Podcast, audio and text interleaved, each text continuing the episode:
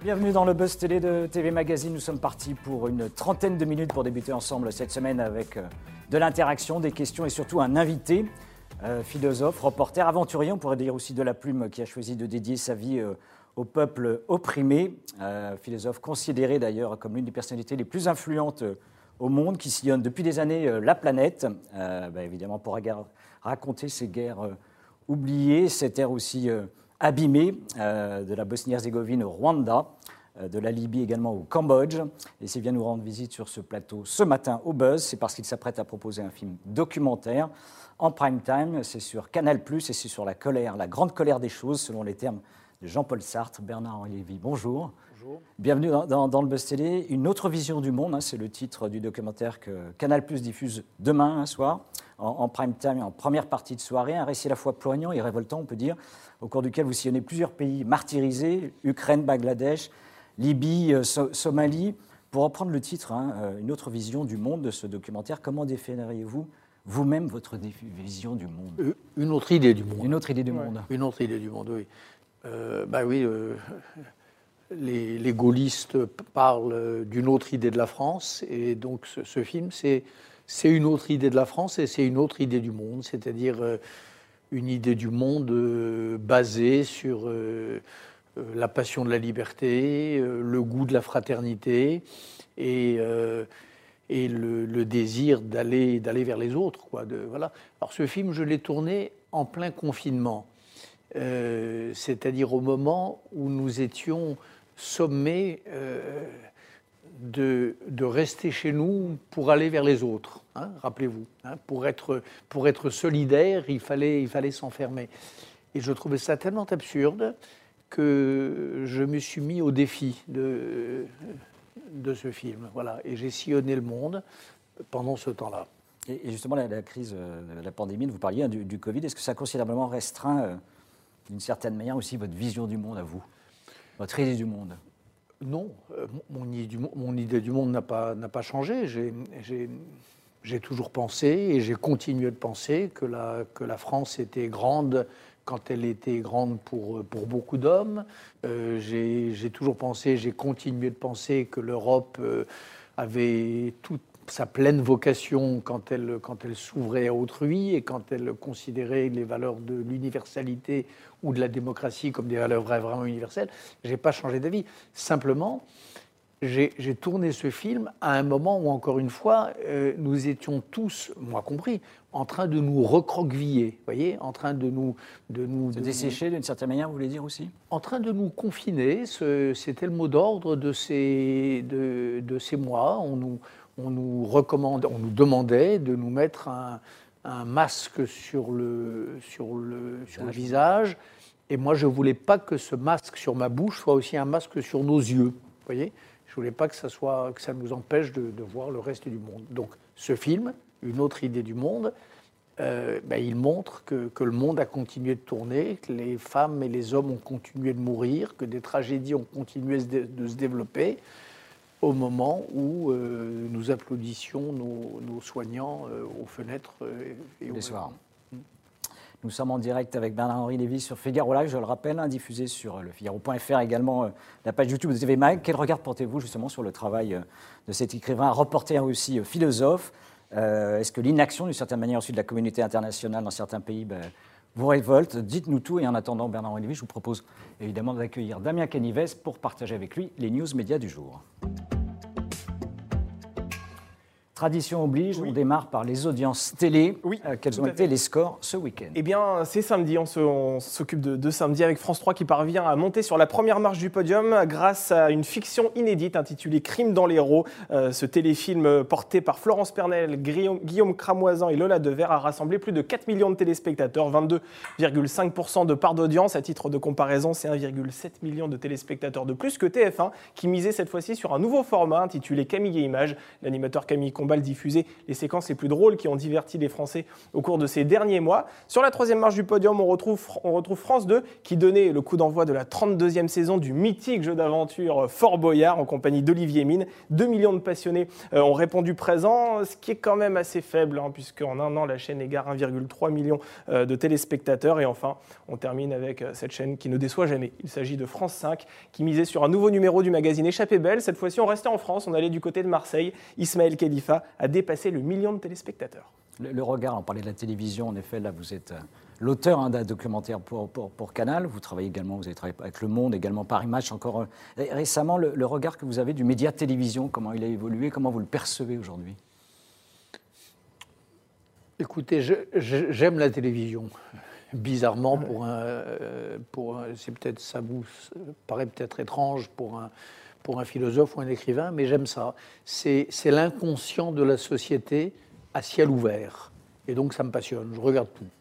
Ah tous les genres de programmes, tous les styles, même les jeux. Non, peut-être pas les jeux quand même. Pas les jeux. Pas les mais, jeux.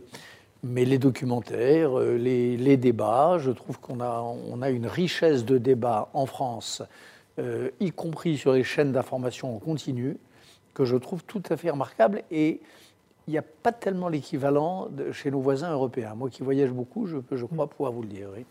On poursuit ces news médias avec un média en particulier, la grève votée à Europe 1. Effectivement, la crise s'installe durablement dans les couloirs de cette radio. Vendredi dernier, les salariés de la station se sont rassemblés lors d'une assemblée générale au terme de laquelle un mouvement de grève a été décidé jusque ce lundi, 10h.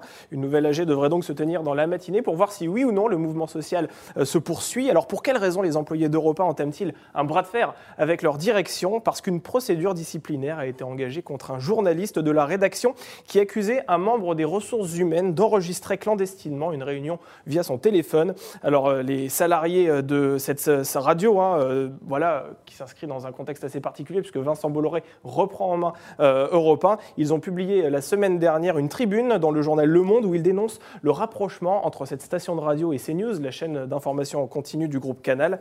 Je vais citer les, signataires. Europe 1 va perdre ce qui lui reste de plus précieux, son capital de crédibilité auprès des auditeurs. Fin de citation. On sent une certaine défiance hein, à l'arrivée euh, de, Vincent Bolloré euh, au sein d'Europe 1. La, perception que vous en avez eue? J'aime pas les procès d'intention. Hmm. Euh, je trouve qu'on a, on se trompe souvent quand on fait des procès d'intention. Et, le mouvement plus général de consolidation, on voit les rapprochements TF1, M6, un certain nombre de grands groupes comme Vivendi, Bolloré, aujourd'hui, une forme de consolidation nécessaire? Écoutez, je ne sais pas si elle est nécessaire, mais en tout cas, euh, l'important, c'est que les journalistes continuent de faire leur métier. L'important, c'est que euh, le, devoir d'informer conserve ses lettres de noblesse. L'important, c'est qu'Europe 1 continue euh, d'envoyer des reporters au bout du monde. voilà. Et, et, là encore, on a, on a des radios et, et des chaînes d'information de, très très bonne qualité en France. Rapprochement ou pas. TF1, TF1 M6, honnêtement, c'est TF1 M6, c'est ça? Oui. J'ai pas, j'ai pas d'avis, j'ai pas d'avis là-dessus. Je, je pense que, je pense, moi, ce qui m'intéresse, c'est le contenu de ces chaînes, voilà. Et les journalistes aussi. Le travail des journalistes, le travail des grands reporters, les reporters qui prennent des, des risques considérables pour nous, pour nous renseigner, pour, pour aller chercher des informations que les, que les, que les tyrans du monde s'emploient à, dissimuler. Voilà, c'est ça la noblesse de ce métier. Merci Damien pour euh, ces news médias et place justement à l'interview du Buzz Télé. On est parti.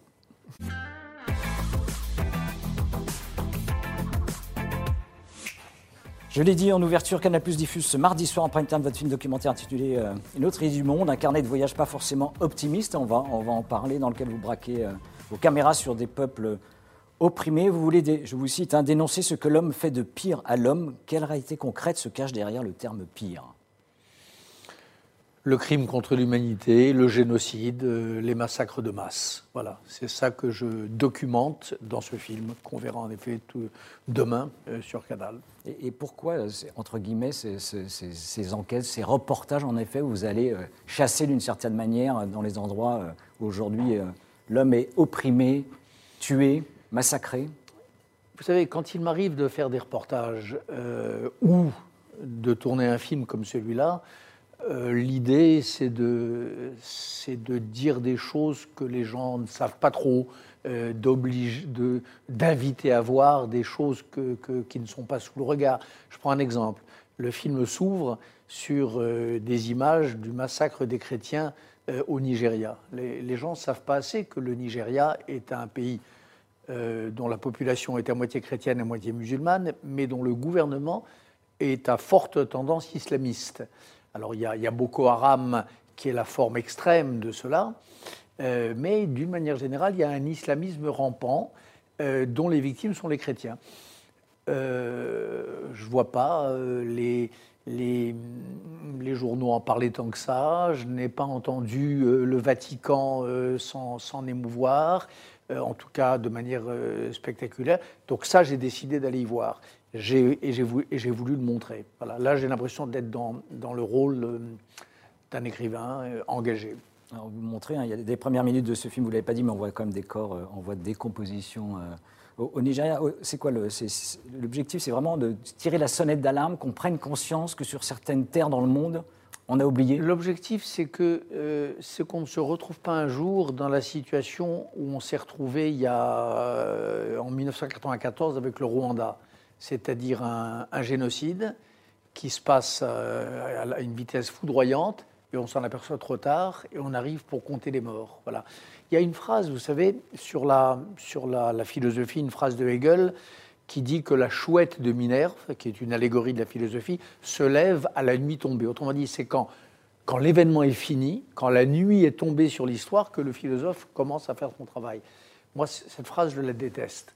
Moi, je pense que c'est avant que le philosophe doit intervenir. C'est au point du jour et pas la nuit tombée que, le travail de la pensée doit, doit commencer. Donc l'idée, en effet, au Nigeria par exemple, c'est de tout faire pour qu'on ne, ne passe pas de nouveau à côté d'un nouveau Rwanda. On n'y est pas, mais on pourrait y être.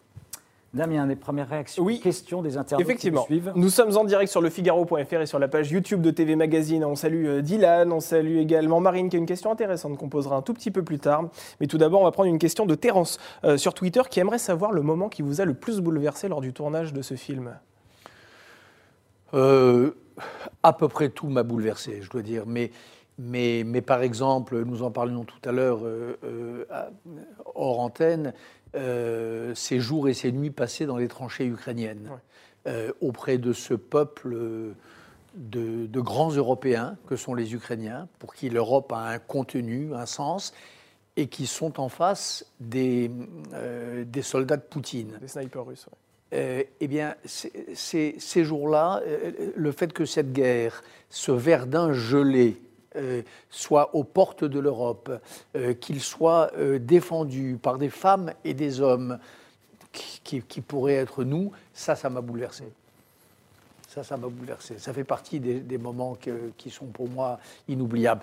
Mais il y en a beaucoup d'autres. La, dernière image du film, lorsque j'accompagne un, commando de Kurdes reprendre une grotte, euh, d'où partent les tunnels de Daesh. Daesh est en train de se reconstituer en Irak et en Syrie. Un petit Daesh, mais en train de reprendre du poil de la bête. Et il le fait à partir de, dans des tunnels un peu comme le, un peu comme le Hamas euh, euh, à Gaza.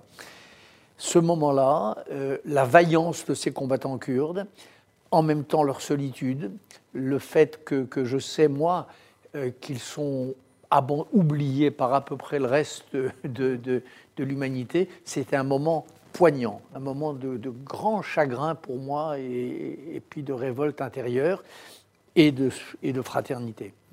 Lorsque vous suivez les combattants kurdes, on parlait du Kurdistan euh, syrien, vous avez également entretenu avec des responsables de, des forces euh, armées. On voit même faire, l'intermédiaire, d'une certaine manière, entre Emmanuel Macron, hein, que vous avez au, téléphone, et, l'un des généraux. Comment vous définiriez ce rapport que vous avez avec le pouvoir exécutif? C'est le rapport d'un citoyen français. vous savez, le président de la République euh, française, il est au service des citoyens, il est au service de la, nation et de ceux qui la constituent. Donc euh, ce jour-là, je vais rencontrer le, chef militaire des Kurdes syriens, l'homme qui s'est battu contre Erdogan, euh, l'homme qui a empêché l'invasion complète du Kurdistan. Il est dans un bunker il est traqué parler drone d'Ankara. Et, en effet, ma, ma grande fierté, et ça aussi c'est pour moi un moment d'émotion du film, c'est de le faire dialoguer sur mon téléphone portable, sur ça, avec le président de mon pays. Voilà. Quoi, du coup, vous êtes un facilitateur? Je ne dirais pas un facilitateur, c'est même pas ça. Je suis un citoyen euh, engagé euh, qui, qui, est, qui est fier de son pays quand son pays se, se, se conduit bien. Et ce jour-là, se conduire bien, ça voulait dire tendre la main à ces Kurdes qui sont nos principaux alliés dans la lutte contre l'islamisme radical, contre le terrorisme. Damien. Alors justement, vos propos me permettent de rebondir sur le commentaire de Richard qui souhaiterait savoir si vous êtes une sorte de conseiller du pouvoir. Parce que c'est vrai que contrairement à de nombreux citoyens comme nous, par exemple, on n'a pas le numéro du président de la République. Vous, vous l'avez. quelle est cette différence entre vous et nous, hormis le fait que vous êtes également un citoyen? Vous êtes un conseiller. C'est le fait qu'on est dans un pays, la, France, où depuis euh, Émile Zola, euh, les intellectuels, les écrivains ont une petite place, en effet. Ça, nous différencie des pays anglo-saxons où on se moque de la vie des écrivains bien souvent. En France, ce n'est pas le cas. Et je trouve ça bien. Et, c'est vrai que depuis, euh, depuis Giscard d'Estaing, euh, j'ai toujours vu les présidents de la République se, soucier de la vie des, écrivains. Voilà. Et, c'est pour ça que euh, j'avais que, j'ai accepté lorsque Jacques Chirac m'a envoyé passer plusieurs mois en Afghanistan pour, pour lui rapporter un rapport après la mort du commandant Massoud il y a 20 ans. Euh, c'est pour ça que j'ai tout fait à l'époque de la guerre de Bosnie pour, pour convaincre François Mitterrand d'aider de, d'aider les musulmans bosniaques martyrisés par les Serbes. c'est pour ça que un, des, un des grands moments de, de, de fierté de ma vie, c'est lorsque, lorsque le président Hollande a accepté de recevoir euh, une délégation de Kurdes euh, en grand uniforme peshmerga venant plaider la cause de leur peuple. Voilà, ça c'est des moments où, je trouve que la France est, fidèle à cette espèce d'histoire bizarre où il y a ce dialogue entre les, écrivains et, et, les, et les politiques républicains. Est-ce que si vous accepteriez que pour que votre action soit encore plus efficace, carrément de, d'entrer euh, au service du gouvernement? Ce ne serait pas un aboutissement de, de, vos combats, entre guillemets? bah, un, euh, un, je ne suis pas sûr que ça m'intéresse, mais deux, je suis sûr que je ferais ça très mal. Pourquoi? Parce que je serais pas, parce qu'il faut savoir pourquoi, pourquoi, on est, pourquoi on est fait. Moi, je suis un électron libre. Euh, je suis, je suis quelqu'un qui, qui défend sa, sa, non seulement ses couleurs, mais ses nuances. Je serais incapable de m'enrégimenter je serais incapable d'adopter. Euh, j'ai jamais adhéré à un parti politique, j'ai jamais pris la carte d'un parti politique, j'en serais incapable. Et l'avantage, là encore, vous savez, d'un écrivain, c'est comme ça. C'est que, comme il a une voix et qu'on lui fait l'honneur de l'interroger la parole, il n'est pas obligé de, de, s'aligner sur une des grandes positions euh, répertoriées. Il peut avoir des positions nuancées. Donc c'est ça qui, c'est pour ça que je suis fait. Vous ne serez jamais donc ministre des Affaires étrangères éventuellement Ni, ni, ni d'autre chose, non, non. Et, bien, en plus, je le ferai, encore une fois, alors là, je suis sûr que je le ferai extrêmement mal. Damien. Allez, on va prendre euh, la question de Marie, une question très concrète, hein, Bernard-Henri Lévy. Pourquoi un documentaire aussi bien fait et seulement sur Canal?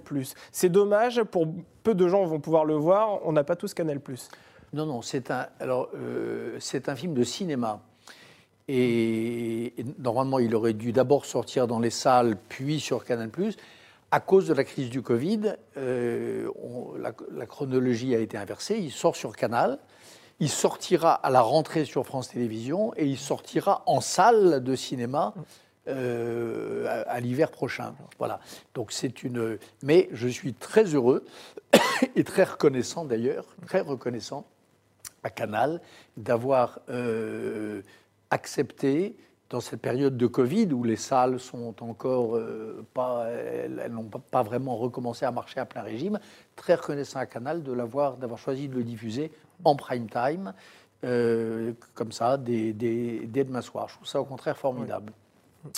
Euh, quel que soit l'endroit où vous vendez, on a le sentiment avec vous, l'espoir d'un monde meilleur n'est jamais complètement éteint. Vous proposez même aux enfants de combattants de Daesh hein, de mettre des bonnes idées dans la tête de leurs parents. Est-ce que vous péchez par optimisme parfois? Peut-être, mais, je préfère pécher par optimisme que par, euh, que par pessimisme. En tout cas, pour les enfants de Daesh, il y a en effet une scène dans le film qui est pour moi importante, où je suis dans une de, dans une de ces semi-prisons où ils sont retenus, et je pense qu'ils ne sont pas responsables des crimes de leurs parents. Voilà. Ils ne sont pas responsables, sauf avoir tel ou tel cas, naturellement. Mais globalement, et la position française de ce point de vue-là n'est pas tenable. On ne peut pas tenir des enfants de, de, de, de 4, 7, 8, 12 ans euh, pour co-responsables des crimes qu'ont pu commettre leurs parents. Et non seulement ça, mais je crois qu'à l'inverse, et c'est ce que je leur dis, euh, j'espère qu'ils seront ces enfants qui ont vu l'enfer, mais qui n'ont pas trempé euh, dans le crime, j'espère qu'ils seront un jour les instituteurs de leurs parents. Et je leur dis, ce jour-là, vous serez des hommes libres. Et, j'aspire pour eux à ce moment. Donc il faut les rapatrier en France, les enfants de, de Daesh. Les enfants de Daesh, les, les enfants qui ont été amenés de force, enfin, sans qu'on leur demande leur avis, par leurs parents en Syrie et en Irak, et qui n'ont pas participé aux crimes de leurs parents, ceux-là, bien sûr, et, et ceux qui sont français, ceux qui sont français, il faut les ramener en France. oui. Euh, au moment où vous vous trouvez en Libye, hein, dans le reportage, on voit que pour les besoins de votre reportage, vous- votre voiture essuie euh, des tirs. hein. Est-ce qu'il s'agit de l'État islamique, de force pro-Erdogan Euh, ne, ne le sait en tout cas, qu'est-ce qui se passe dans votre tête à ce moment-là? Vous mettre en danger? Oui. euh, bah, dans ma tête, il se passe deux choses euh, qui se succèdent très vite. Un, dans quelle galère est-ce que je suis encore allé me mettre? Et puis deux, il faut, il faut filmer. Voilà, il faut filmer. Donc, mon Marc Roussel, qui est le co-réalisateur du film, continuait de filmer. Olivier Jacquin, le chef opéra, le cadreur, continuait de filmer. Et moi, je filmais avec mon téléphone portable. Voilà. Je me suis dit, il faut, il faut filmer, on verra. Comment on se sort de, ce- de cette affaire? On sort de cette affaire parce qu'on a, on a un chauffeur ce jour-là qui a un sang-froid d'acier. euh, qui, euh, on, on voit l'image, on voit la scène, la scène, donc on l'a filmée, donc elle est là. Euh, donc on nous tire dessus, il y a un pick-up qui essaie de nous bloquer, etc.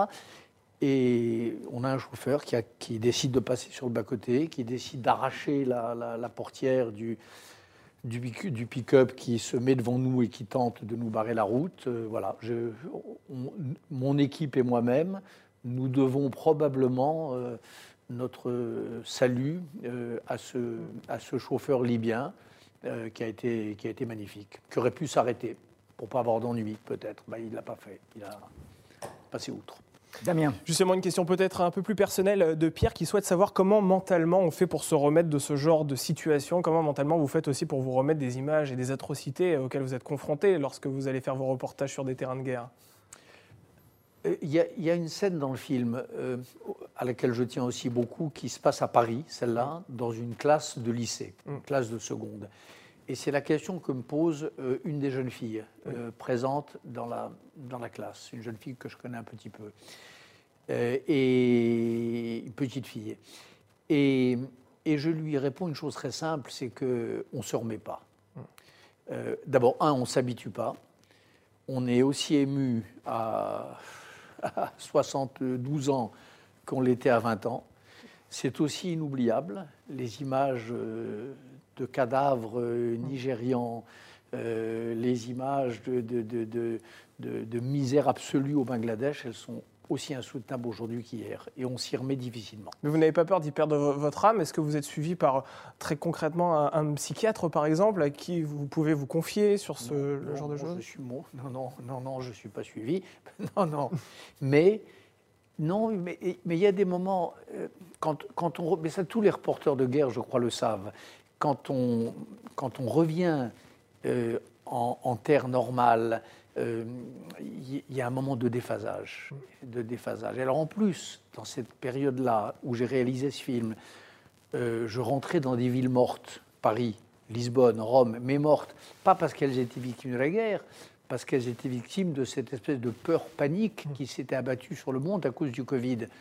Donc là, j'avais envie de- j'avais envie de dire aux gens, euh, à, mes, à mes compatriotes, mais attendez, bien sûr que le Covid, c'est grave, bien sûr que c'est une tragédie, mais il y a tellement pire, mais il y a tellement plus horrible. Il y a des pays où il y a la double peine, où il y a le Covid, plus la misère, plus les massacres, plus la tentation génocidaire. Et, puis on est seul à savoir ça, seul avec ses, avec ses copains, ses camarades, ses compagnons d'équipée. On essaie de le dire. Je l'ai dit dans les reportages que j'ai donnés à Paris Match tout au long de cette période. Est-ce qu'il y a des pays, des territoires aujourd'hui où on ne peut pas aller justement? Bah, Le travail que vous réalisez n'est pas possible. Il y, en a. Euh, vous savez, il y, a, dans le film une longue séquence qui se passe en Somalie, à Mogadiscio. La Somalie, c'est un non-pays, c'est un, c'est un pays hors la loi. Il n'y a, plus de, il a pas de loi, il n'y a pas de police, il n'y a pas d'État. C'est un pays totalement démembré, totalement effondré. Et à ma connaissance, il y a très très peu de, reportages depuis euh, des années des années, il y en a très peu. Et c'est en effet très difficile l'accès. Il n'y a, a, pas de vol, il n'y a pas de... Voilà. Ben, moi, c'est dans ces endroits-là, qui sont très difficiles d'accès, que, que j'essaie d'aller. Voilà. Euh, il y a des images aussi dans le film qui sont plus anciennes, puisque ce film, c'est un peu mes mémoires aussi. Hein. c'est un peu des mémoires provisoires. Je me rappelle, il y a quelques années, j'étais allé dans un endroit qui s'appelle les monts Nouba.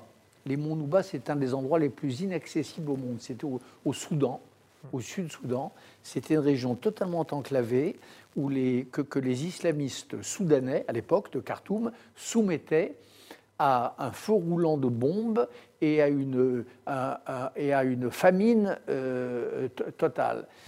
Il n'y avait pas de route, il n'y avait pas d'avion, ben voilà, je vais trouver le moyen d'y aller. J'avais fait à l'époque pour le journal Le Monde euh, un grand papier qui s'appelait Le Pharaon et les Nouba. Ça aussi, c'était ma grande fierté, d'aller là où il est difficile d'aller. Et moi, je vais parce que j'ai du temps, parce que j'ai de la patience, parce que j'ai de l'obstination, parce qu'il y a des gens qui me font confiance, parce que voilà. Dans, le film de, documentaire de, de Canin, on va voir que c'est très incarné. On vous voit marcher en costume très chic sur les terres abîmées du Donbass en Ukraine ou encore euh, dans le cas humain de migrants sur l'île de Lesbos hein, euh, en, Grèce. Vous allez même y distribuer euh, des masques, hein, je crois. Votre récit se déroule aussi à la première personne. Vous confiez d'une certaine manière aussi vos états d'âme. Vous craignez pas qu'on vous reproche de vous mettre d'une certaine manière en scène à travers ce documentaire?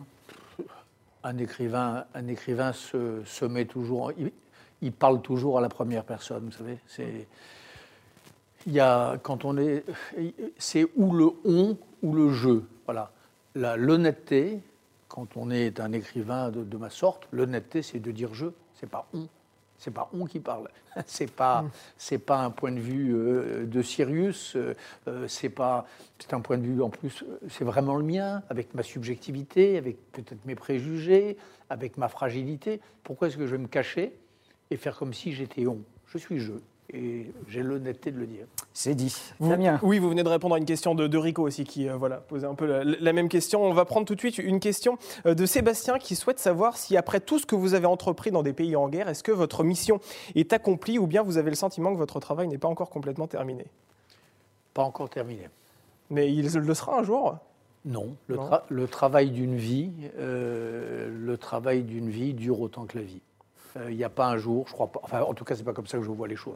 Je ne crois pas qu'il y aura un jour où je penserai, euh, j'ai tout dit, euh, j'ai tout filmé, je ne suis plus révolté par l'injustice et, et, je pense que le monde est bien comme il est. je pense que le monde n'est pas bien comme il est. Et je le penserai ça jusqu'à mon dernier souffle. Alors, est-ce que j'aurai toujours la force de le dire avec la même énergie qu'aujourd'hui? Ça, c'est une autre question. Ça, c'est à la, c'est la biologie qui en décidera. Donc seule la mort vous arrêtera en réalité Oui, bien sûr. Il ne faut pas trop dire ça aux gens qui ne m'aiment pas trop, mais c'est la vérité, bien sûr que oui.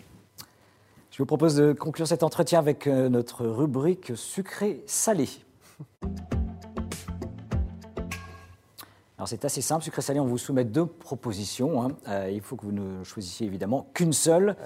Est-ce que vous êtes plutôt Élise Lucet ou Bernard de la Villardière? Comme journaliste sur le terrain euh, J'aime bien les deux, mais je trouve qu'Élise Lucet fait un, fait un travail, là aussi, à sa manière. Euh, elle dit des choses que les autres ne disent pas. Euh, elle, elle, dévoile une part de la réalité que, que d'aucuns, souvent très nombreux, ont intérêt à dissimuler. Et elle fait donc, elle fait donc du bon travail. philosophe, écrivain ou cinéaste?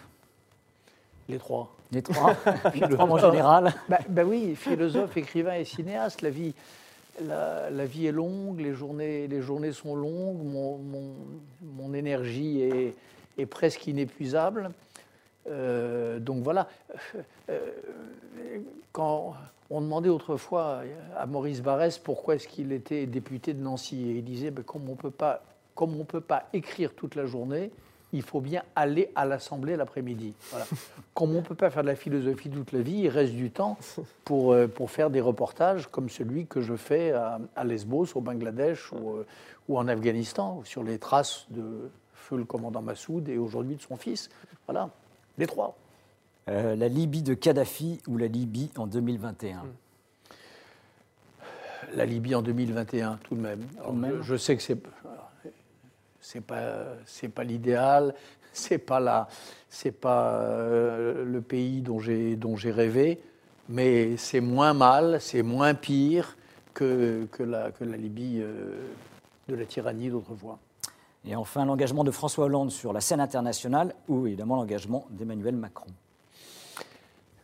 Les deux parce que c'est la France et, et je trouve que je vous ai parlé de François Hollande tout à l'heure euh, euh, à propos des, Kurdes.